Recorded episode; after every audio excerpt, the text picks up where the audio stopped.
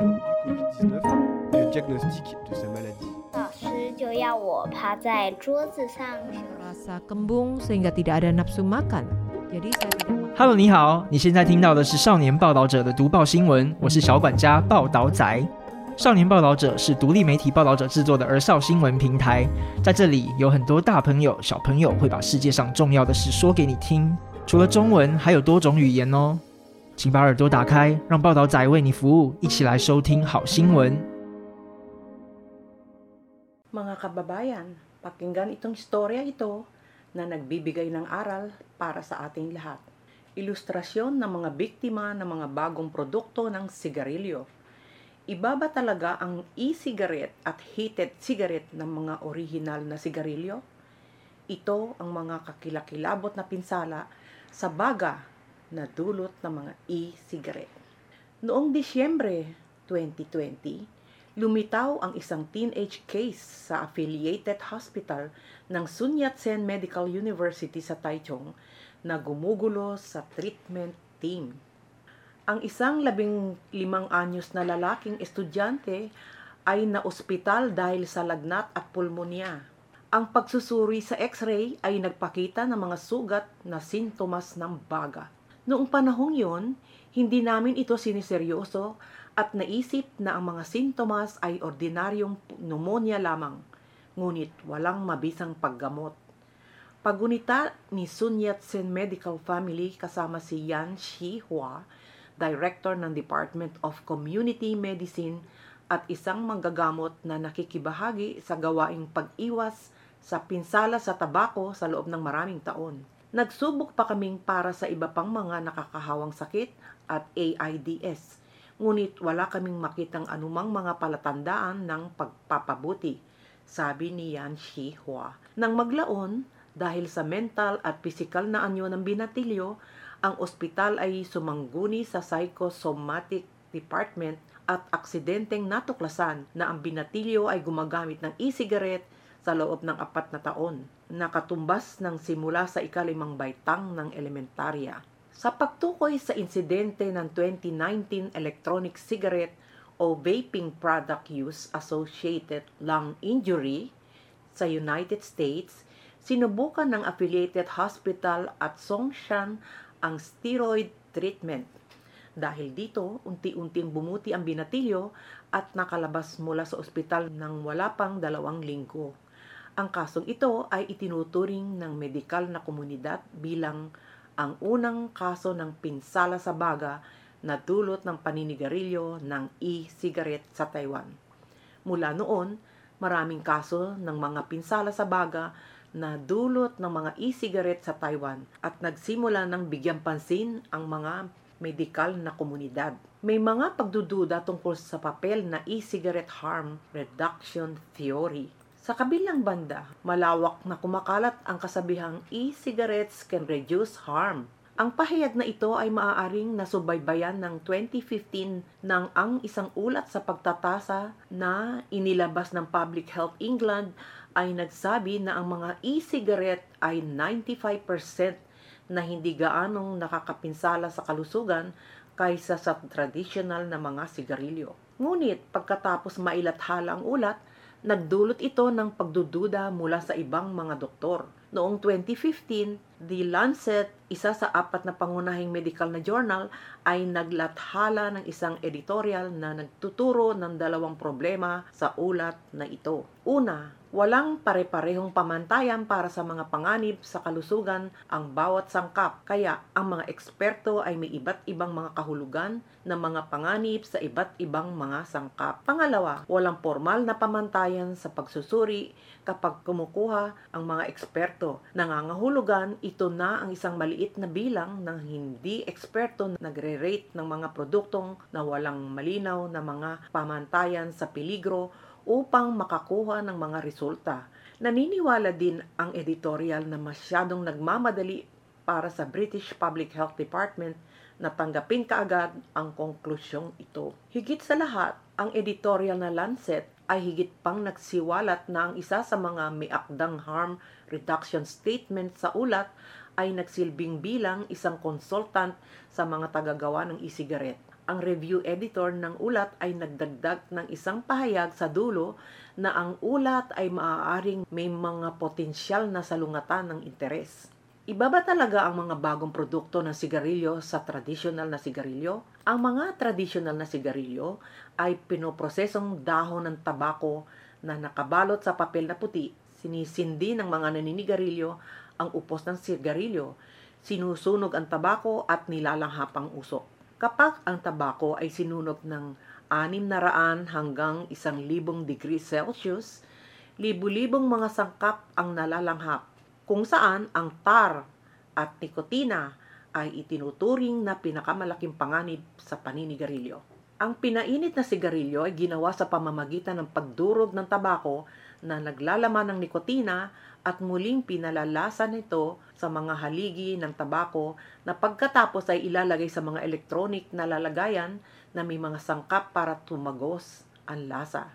Gumagamit ang mga e-cigarette ng temperature-controlled na electronic heating atomization device at cigarette cartridge. Ang cigarette cartridge ay hindi naglalaman ng tabako, ngunit naglalaman ng e-liquid na binubuo ng nicotine, glycerin, propylene, glycol, flavors, at iba pa.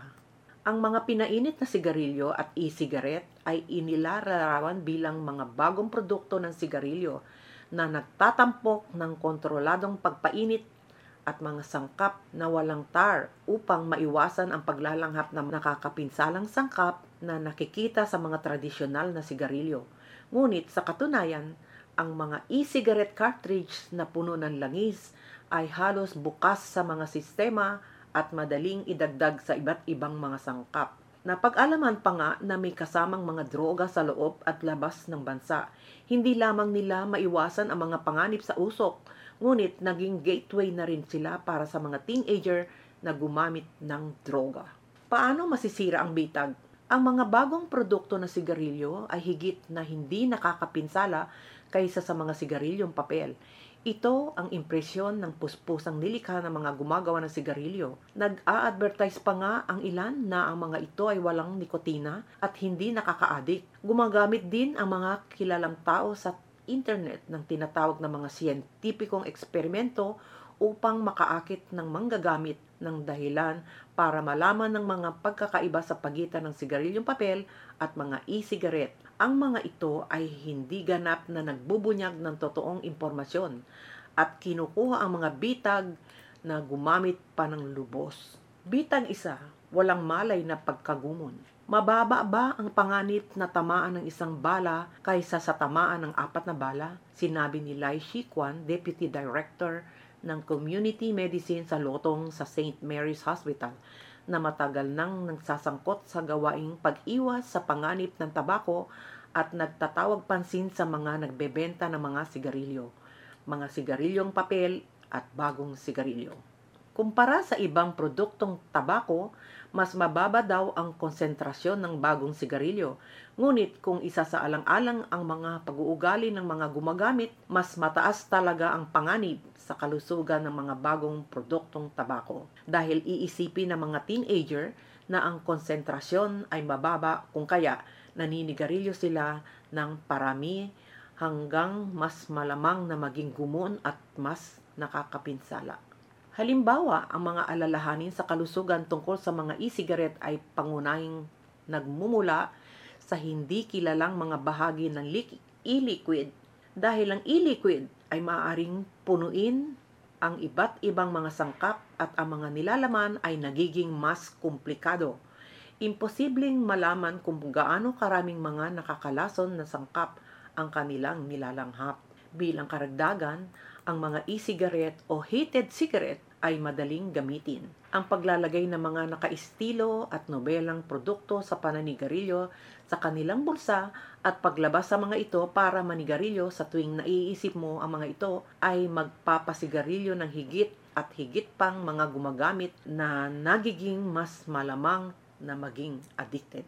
Si Huang Jiu Mei, isang kilalang profesor ng clinical nursing research sa School of Nursing ng Yangming Jiaotong University na nakikibahagi sa pag-iwas sa paninigarilyo sa campus ay nagsabi na ang iisipin ng mga teenager na maaari nilang piliin at kontrolin ang kanilang mga sarili. Hindi ako naninigarilyo sa paaralan. Hindi rin ako naninigarilyo sa bahay. Naninigarilyo lang ako kapag nakikipaglaro ako sa mga kaibigan kapag bakasyon. Ang nakakahumaling na pag-uugali ay nabuo ng hindi sinasadya. Kahit na alam niya na ang ilang mga pag-uugali ay magkakaroon ng negatibong kahihinatnan, paulit-ulit pa rin niyang ginagawa ang mga ito. Trap 2. Nakakapanlin lang ang mga online na video. Ang mga teenager ay madalas naaakit sa mga domestic at foreign video sa internet. Sa mga video, ang mga YouTuber ay may hawak na mga nakaistilong bagong produkto ng sigarilyo na mukhang mga produkto ng 3C na lumilikha ng isang pakiramdam ng kagalakan at saya. Kapag ang mga bago at kawili-wiling video na ito ay inilabas, ang click and through rate ay madalas na tumataas. Ang mga nilalamang ito ay nagpapababa ng kanilang mga pagbabantay sa mga kabataan. Ang mga nag-a-upload ng mga video ay maaaring gawin lamang ito para sa mga pag-click.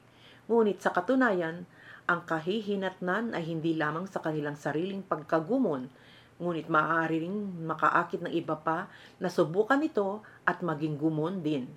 Sa makatuwid, dapat suriin ng mga mag-aaral ang impormasyon sa pamamagitan ng maraming channel tulad ng mga paaralan, doktor, internet, pamilya at iba pa na bumuo ng mga kritikal na kasanayan at tukuyin ang impormasyon sa internet upang hindi mahulog sa mga bitag. Trap 3. Ikaw ang binebenta. Ang mga bagong sigarilyo ay iba sa mga sigarilyong papel. Dumating ang mga ito sa maraming uri at may mabangong amoy. Kahit na sa Pasko, araw ng mga puso o Halloween, maaari silang magkaroon ng iba't ibang lasa o visual na kombinasyon. Binibigyan diin nila na walang nakakapinsalang epekto ang mga sigarilyong papel at sadyang nagpo-portray na ang paninigarilyo na may apoy ay luma na at ang elektronikong sigarilyo ay luma na rin. Naniniwala si Long Shining, isang guro sa Jishui Junior High School sa New Taipei City na matagal nang nagsusulong ng pag-iwas sa pinsala sa tabako sa campus. Sa nakaramihan, sa mga matatandang naninigarilyo o mga taong gustong huminto sa paninigarilyo ay hindi papalitan ng mga bagong produkto na sigarilyo. Target ng mga nilalaman ng marketing na ito ay ang grupo ng kabataan. Ikaw ay binebenta at sinasadya nilang mag-ayos ng mga bitag na naghihintay para sa iyo, sabi ni Huang Jinmei. Huwag madaling isipin na maaari kang pumili at makontrol Kapag naniniwala ka at nalulong, ikaw ay matatali at opisyal na papasok sa bitag sa paninigarilyo.